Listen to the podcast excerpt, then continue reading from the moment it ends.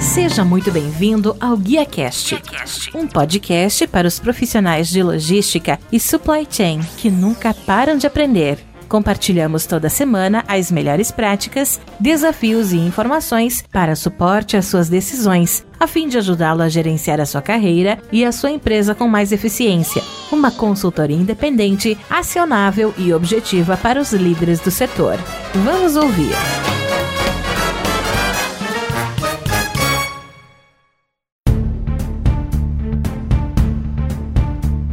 Olá, que tal? Tudo bem? Eu sou o Rodilson Silva e recebemos hoje no GuiaCast Fabiano Pedrassani, que é CEO da Pacifico Log, empresa referência no transporte de cargas no Brasil. Fabiano ele tem mais de 20 anos de carreira, iniciou a sua carreira no mercado financeiro, passando por bancos nacionais e multinacionais, ocupando a cadeira de executivo sênior. Mudou de segmento, ingressando na logística na divisão de valores, carro forte, como vice-presidente de finanças e depois CFO. Posteriormente foi para a Mundial Logistics Group, onde ficou por quatro anos e desde 2019 ocupa a cadeira número 1 um da Pacífico Log como CEO e conselheiro. Tem formação em engenharia, graduado em administração e finanças internacional pela FAAP, estratégia corporativa pelo IBMEC, além de coach e especialista emocional pela Florida Christian University. Fabiano, seja muito bem-vindo ao Guia Cash. Muito obrigado por abrir um espaço na sua agenda e me ajudar a fazer mais um episódio. Bom dia, Rodson. Bom dia, bom dia a todos aí que estão assistindo. Obrigado pelo convite, obrigado pelo carinho. E é sempre um prazer estar falando de logística.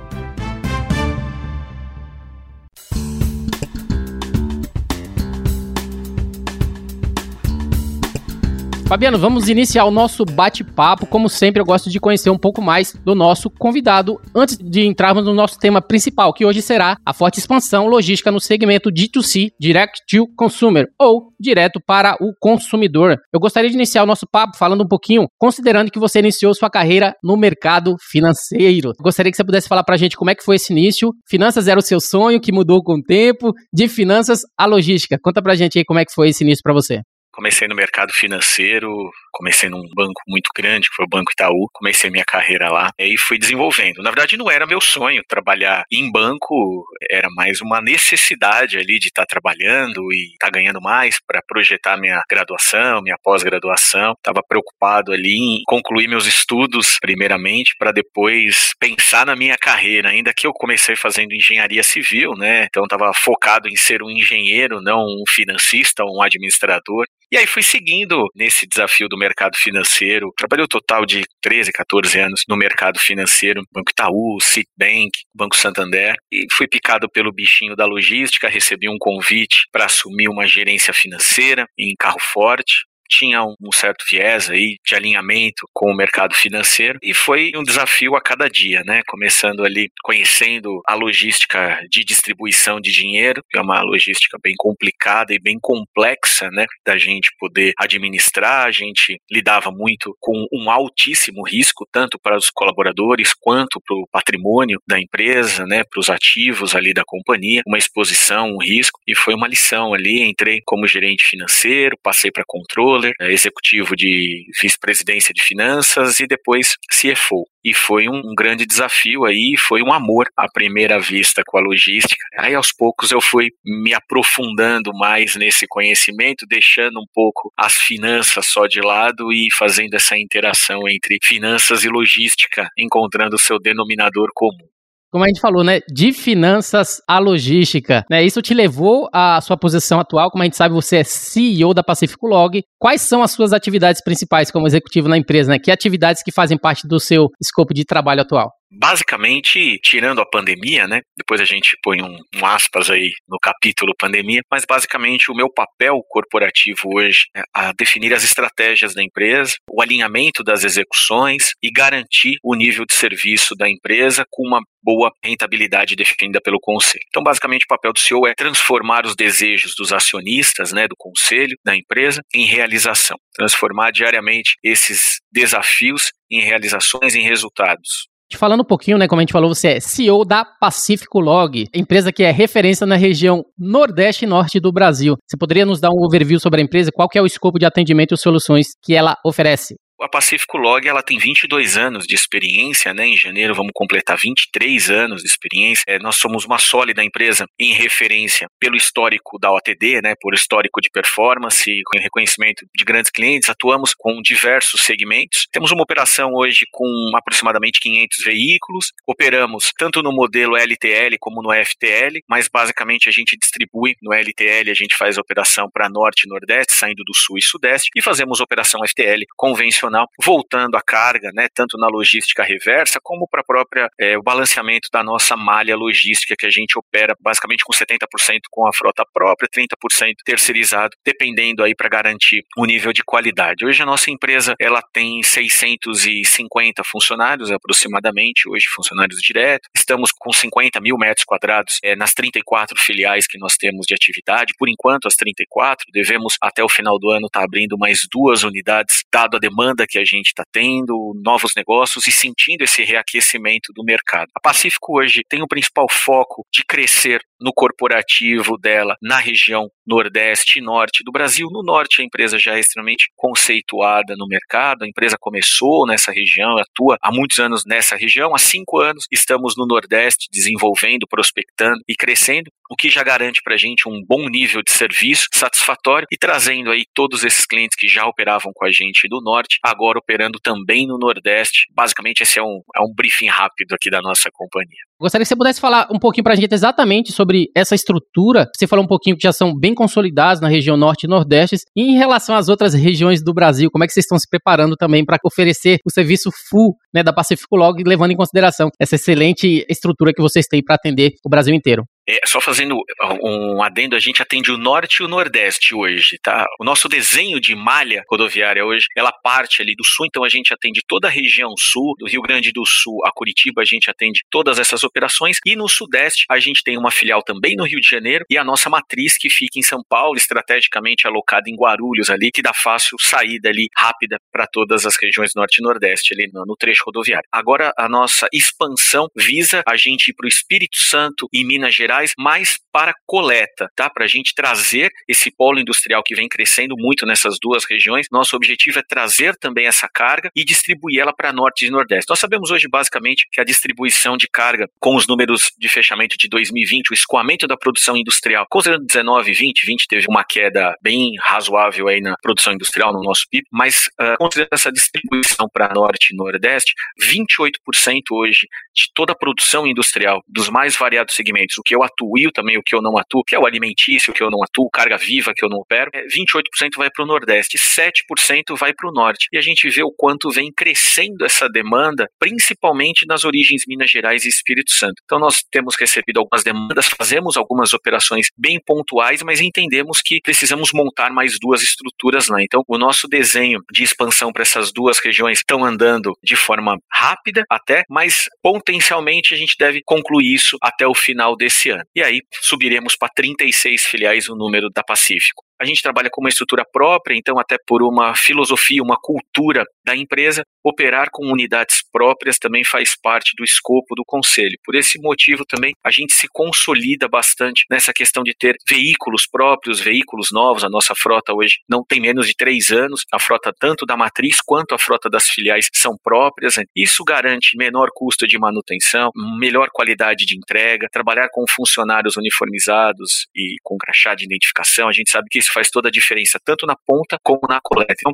quando eu chamo de estrutura, essa estrutura institucional da empresa. Você falou um pouquinho, né, sobre a estrutura exatamente. Eu gostaria que você pudesse explicar um pouco mais referente a essa disponibilidade e dimensionamento de veículos, né? Qual é o percentual que vocês têm trabalhado geralmente, se você leva em comparação o FTL, o LTL ou o semifracionado e assim por diante? Como é que a empresa ela oferece esse tipo de serviço e principalmente qual é o atendimento percentual, principalmente hoje? Se você fala, ó, oh, o forte da empresa hoje, por enquanto, é isso, é esse ou é esse? Qual é o, o que vocês atuam mais? Hoje a nossa atuação, até pelo histórico da empresa e a cultura que o mercado já valoriza e já reconhece a empresa, transformando ela em uma referência para o norte, hoje a nossa distribuição ela está operando entre 60 e 40. 60% de toda a distribuição da Pacífico está direcionada para a região norte. 100% da região norte a gente atende. Temos filiais em toda a estrutura do norte. E 40% da nossa distribuição é da região nordeste. Basicamente, toda essa operação, essa transferência que a gente faz, tanto a coleta, a gente só opera com veículos próprios desde o sul, Rio de Janeiro, São Paulo, a gente faz operação com veículos próprios na coleta. Distribuímos essas regiões com veículos 70%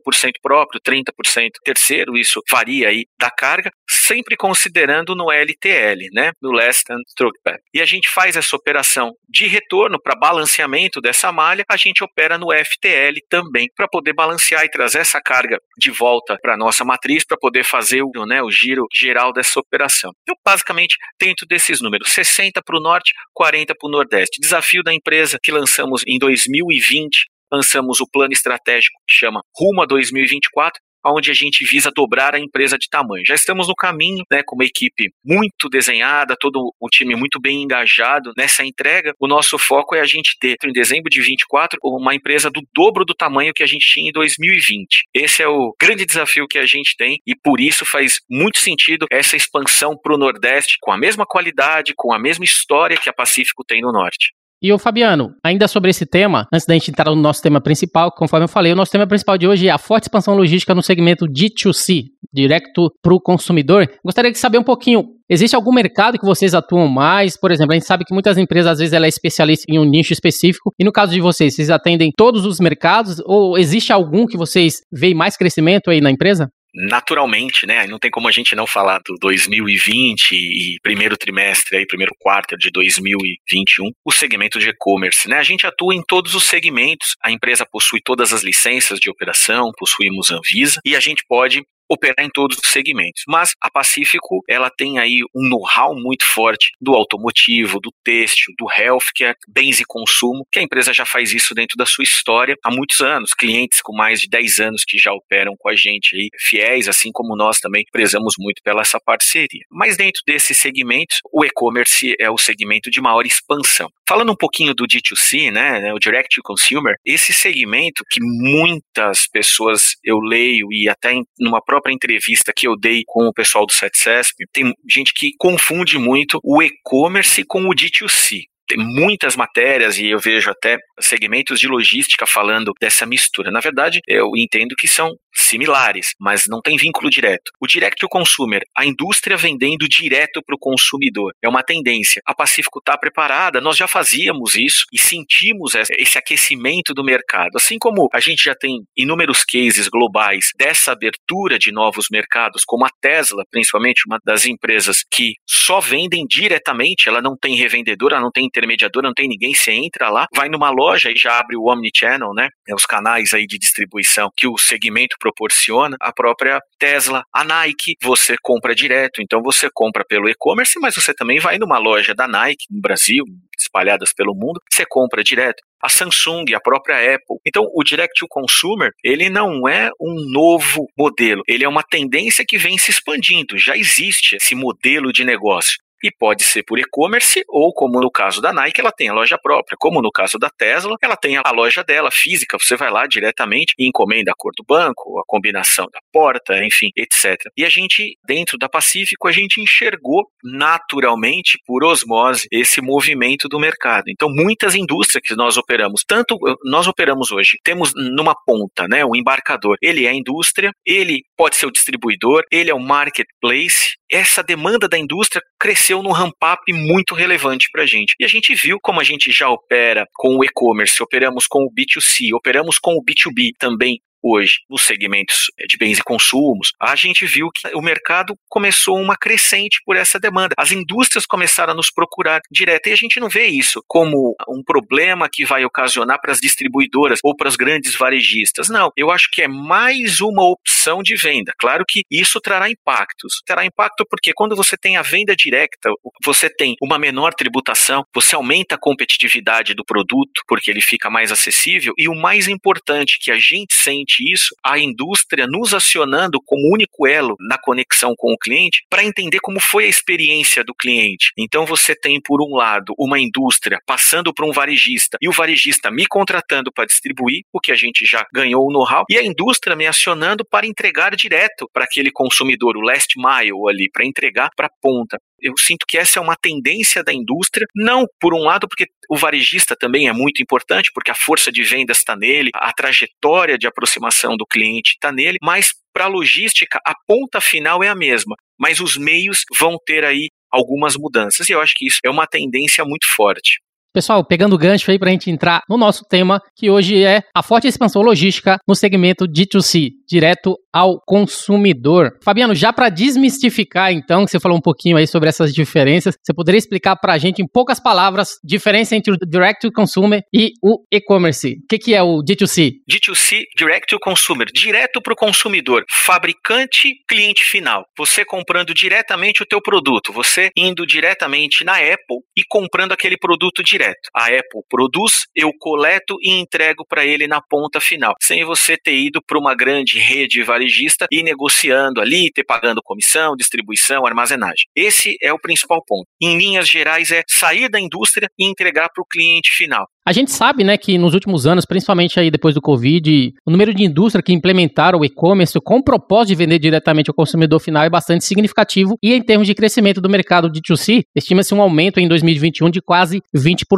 O tipo de estratégias assertivas vocês tiveram que implementar a fim de evitar problemas no relacionamento com o cliente e também estar mais preparado para competir nesse mercado de 2C? Ótima pergunta. Não só nós, como todo o segmento de logística, nós temos aí alguns círculos de reuniões entre donos de outras transportadoras e a gente bate muito essa bola quais as ações que a gente tem que preparar para não ter aqueles gargalos de final de ano que acontecem naturalmente, né? Hoje, vou falar por parte da Pacífico, a gente já trabalha com uma capacidade instalada naturalmente maior do que a nossa necessidade atual. Isso garante a nossa tranquilidade na prospecção desses negócios e no fechamento desses novos negócios. O D2C, ele veio para ficar, é uma tendência mundial que agora o Brasil está começando a abrir as portas e enxergar essa tendência que impacta em redução de custos da logística, porque você não tem duas pontas, você reduz bitributação, você reduz o risco de problemas de avarias, com a carga por menos manipulação, então você tem o manuseio da coleta diretamente para a entrega e é mais uma ponta de venda diretamente da indústria. A indústria que tem a grande preocupação de sentir a experiência do cliente, de se preocupar com a experiência do cliente, agora é uma chance da indústria estar diretamente ligada ao cliente. Ela sabe exatamente como foi a experiência, ela tem acesso ao cliente de uma forma direta, consegue mapear o seu perfil. Nós acreditamos muito nisso e preparamos a Pacífico para receber esse mercado, para receber esse novo nicho que o Brasil agora começa a catar. E eu não tenho dúvida nenhuma que esse nicho veio para ficar definitivamente aqui. E aí,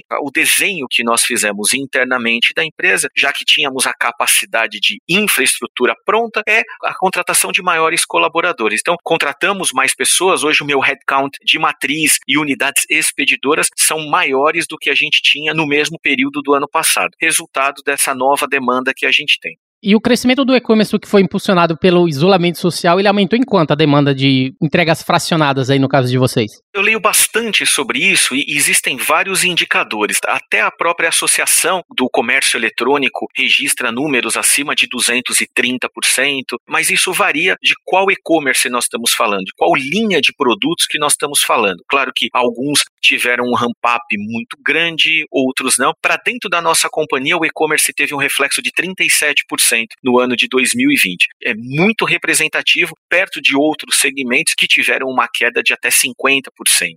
Falando um pouquinho também sobre digitalização, é, a gente sabe que todas as empresas tiveram que se reinventar, principalmente levando em conta que a logística ela ganhou um papel central nesse momento, o que fez com que muitas empresas tivessem que não só expandir as atividades de distribuição, como também de armazenagem. No caso de vocês, você falou pra gente que a ideia é ter 36 filiais, né? Então, provavelmente vocês já estão nesse processo, né, de expandir, de aumentar a capacidade de armazenagem, de distribuição. Como é que vocês estão planejando fazer esse tipo de processo, já levando em conta a logística agora como um diferencial competitivo para as empresas por se tornar um papel central frente a esse momento de pandemia. Muito boa a tua pergunta. Isso aqui não foi combinado, hein? Muito legal, porque foi a capa, inclusive, não estou fazendo propaganda. A Mundo Logística, que chegou para mim ontem, é a capa da Mundo Logística que a gente está aqui, inclusive. Eu tenho uma entrevista minha na Mundo Logística falando exatamente sobre a digitalização do transporte, que é um tema que acho que nas últimas seis reuniões que eu fiz aí com o SETCESP, a gente vem falando muito sobre a necessidade dessa digitalização. A, Pacífico vem se envolvendo muito nessa questão, tanto pela questão do LGPD, que agora vai ser uma demanda muito forte para todas as empresas, a gente vai precisar digitalizar muitas coisas, assim como processos, né, o A e B, que a gente vai precisar digitalizar. A gente vem investindo em tecnologia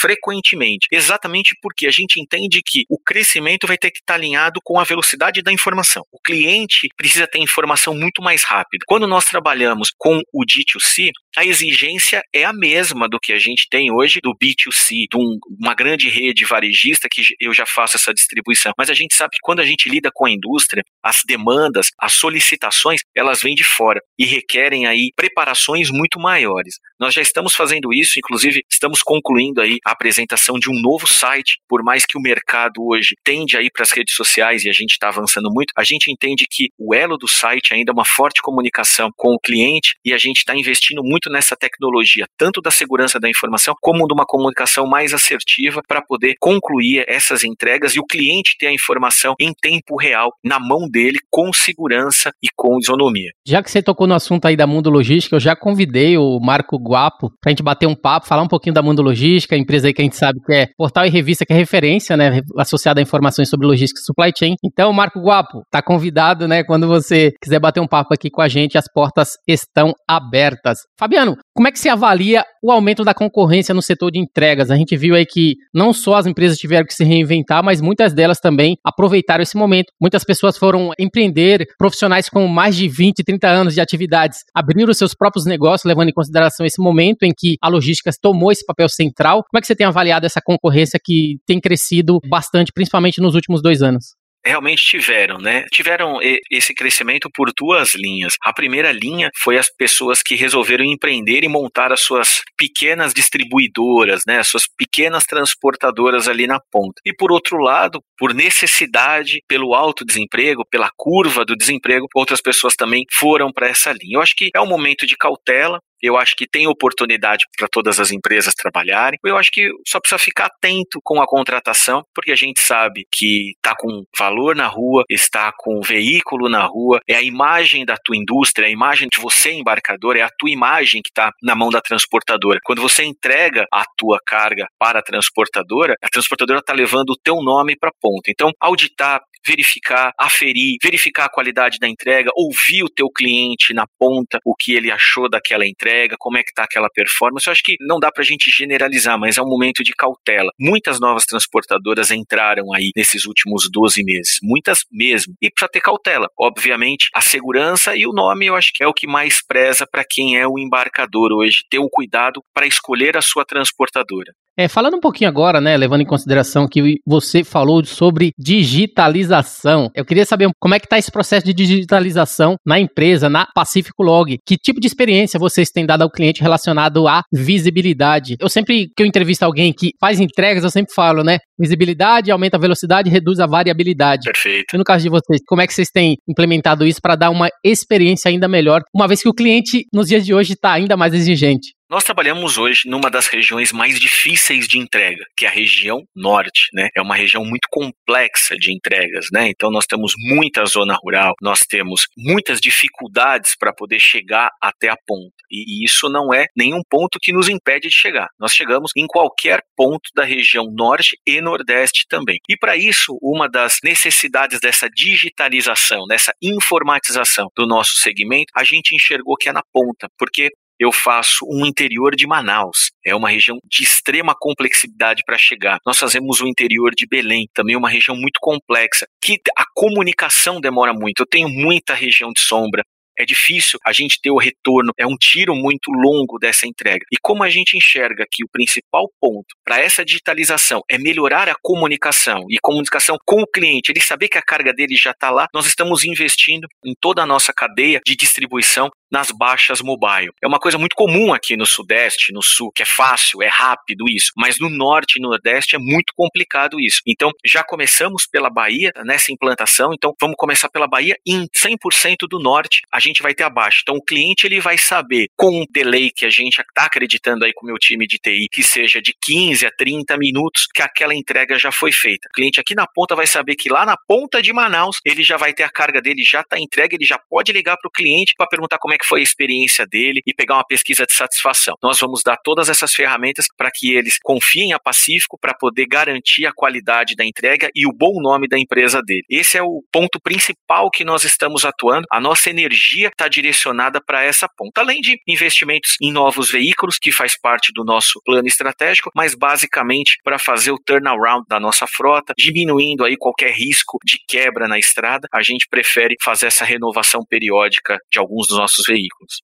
E falando um pouquinho ainda sobre tecnologia, quais delas você acha que tem o maior potencial para o setor de logística? Tem algumas que, por exemplo, não entrou ainda e você aposta, ou que já está em fase embrionária, mas que tem a tendência a melhorar, ou simplesmente que já está bem avançada? Que tipo de tecnologia você acha que tem o maior potencial para o setor atualmente? Eu acho que existem várias tecnologias. É, semanalmente ou quinzenalmente eu recebo algum convite para participar, para conhecer algum novo modelo de tecnologia. Tem alguns que eu acredito, tem outros que eu não confesso que eu não acredito que vá funcionar. Uma tecnologia que eu acredito que a gente vai ter sucesso, mas no Brasil a gente ainda vai patinar um pouco por causa que não é só a tecnologia, não adianta só a Pacífico investir nessa tecnologia, mas a gente precisa de um apoio nacional, é a tecnologia dos caminhões elétricos. Essa tecnologia eu tenho uma aposta muito grande nesse modelo de negócio, porém, fizemos alguns estudos, recebemos algumas propostas, visitei fabricante, mas hoje, para as regiões que a gente tem operação, é muito difícil, porque eu não tenho infraestrutura de recarregar as baterias desses veículos, por uma questão de qualidade, por uma questão de manutenção, por uma questão ambiental também. É um veículo que eu aposto muito, mas eu acredito que principalmente Europa, ali na região da Suécia, que já tem uma estrutura muito forte, que já está operando com quase 30% de toda a frota elétrica, vai ter uma velocidade muito maior do que aqui no Brasil. Mas eu aposto muito nessa tecnologia, gostaria de trazer para Pacífico, mas hoje, por uma questão infraestrutura nacional, não consigo, é inviável, é impossível eu conseguir começar a nossa frota elétrica. E se falando de perspectiva perspectivas econômicas, principalmente considerando o impacto desse momento frente à pandemia. Qual que é o cenário né, que vocês têm trabalhado frente ao plano estratégico da empresa para os próximos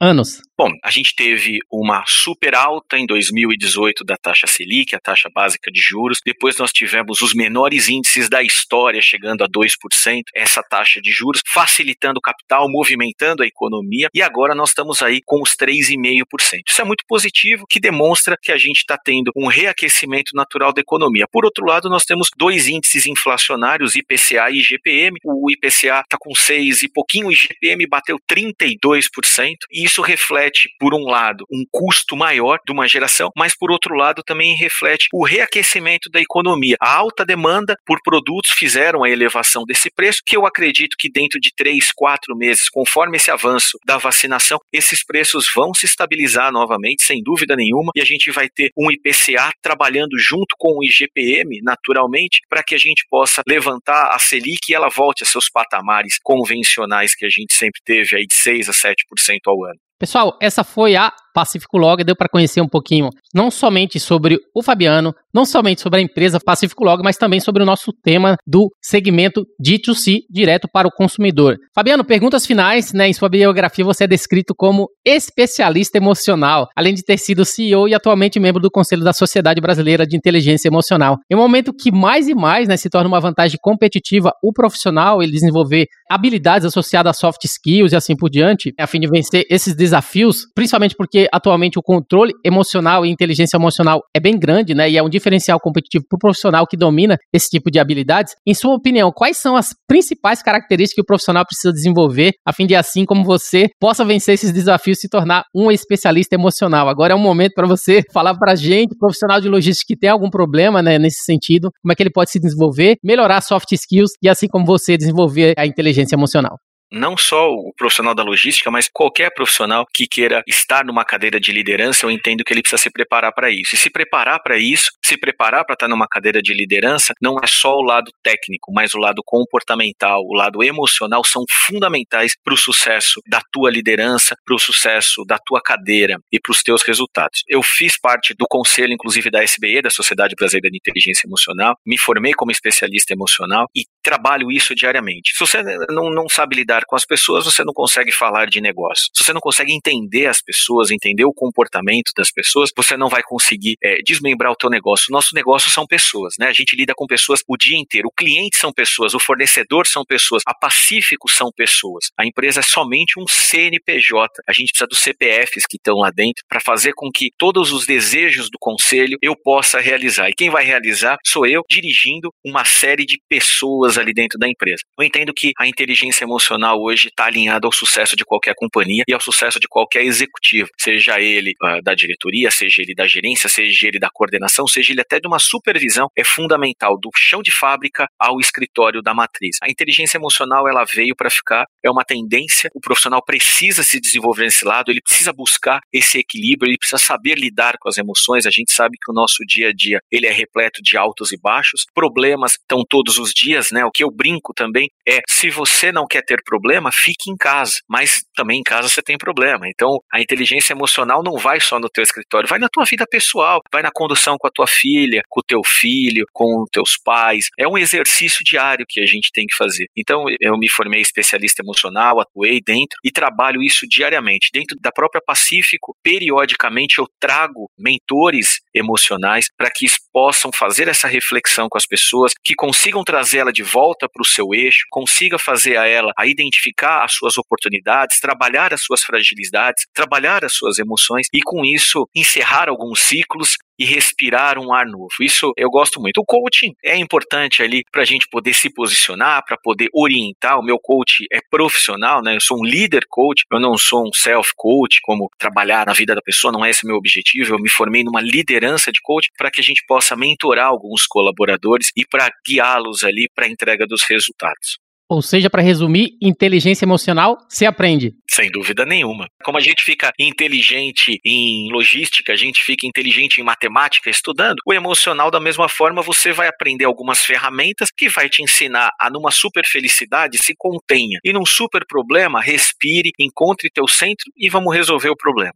Para finalizar, minha última pergunta, né? Eu gostaria que você pudesse indicar para a gente algum livro, algum filme, algum podcast, algum conteúdo que contribuiu para o seu crescimento profissional, que influenciou a sua carreira, que você poderia estar tá compartilhando aqui com a gente. Claro, eu posso compartilhar milhões de livros, mas o livro que marcou a minha vida e que foi o, o, grande precursor aí de muitos momentos difíceis da minha vida, eu ganhei da minha esposa, que chama The Secret, da Rhonda Barney. Esse é um livro que eu levei ele como um amuleto na minha carreira, por muitas vezes, em muitas dificuldades, sempre abri uma página ali e tentei achar. E o segredo da felicidade, que esse livro fala em todas as suas páginas, é jogar para o universo o que você quer que volta. Se você sair de manhã de casa para trabalhar e falar, hoje vai ser foda, não tenha dúvida dúvida nenhuma que vai ser foda, né? Se você jogar e falar assim, hoje meu dia vai ser incrível, você vai ser incrível. No final do dia, idas e voltas, é, emocionais e voltas, o seu dia vai ser incrível. Então, eu recomendo, aconselho, é um livro incrível, The Secret, O Segredo. Pessoal, então a todos vocês, diga para vocês mesmos, hoje o dia vai ser foda e vai ser muito melhor para todos vocês, conforme salientado aqui pela indicação do Fabiano Pedrassani, The Secret. Fabiano, essa foi minha última pergunta. Eu gostaria de agradecer a sua participação e disponibilidade em compartilhar da sua história com os ouvintes do GuiaCast. Você poderia deixar os seus contatos e fazer as suas considerações finais pra gente? Claro, com todo prazer. Quero agradecer pelo convite novamente, parabéns pela maratona, assisti muitas, gostei muito, reforço que eu gostei muito da do Alexandre, meu grande amigo Alexandre Gerardo, presidente da Acer, o qual eu preciso agradecer que ele me mandou esse fone de presente aqui. Parabéns pelo projeto, parabéns pelo trabalho. A minha recomendação é essa. Meus contatos, Fabiano Pedrassani no LinkedIn, fiquem à vontade para me acionar, trocar informações, bater um papo. Estou à disposição e desejo muito sucesso aí, é, Rodson, com esse canal, com esse programa e teus projetos projetos aí que são incríveis.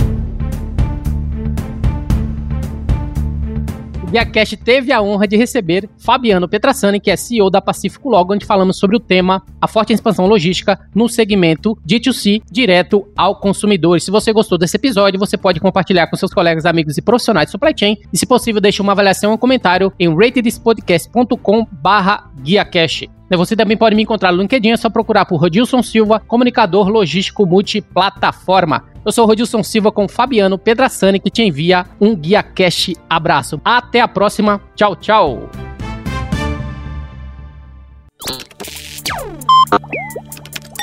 Equalab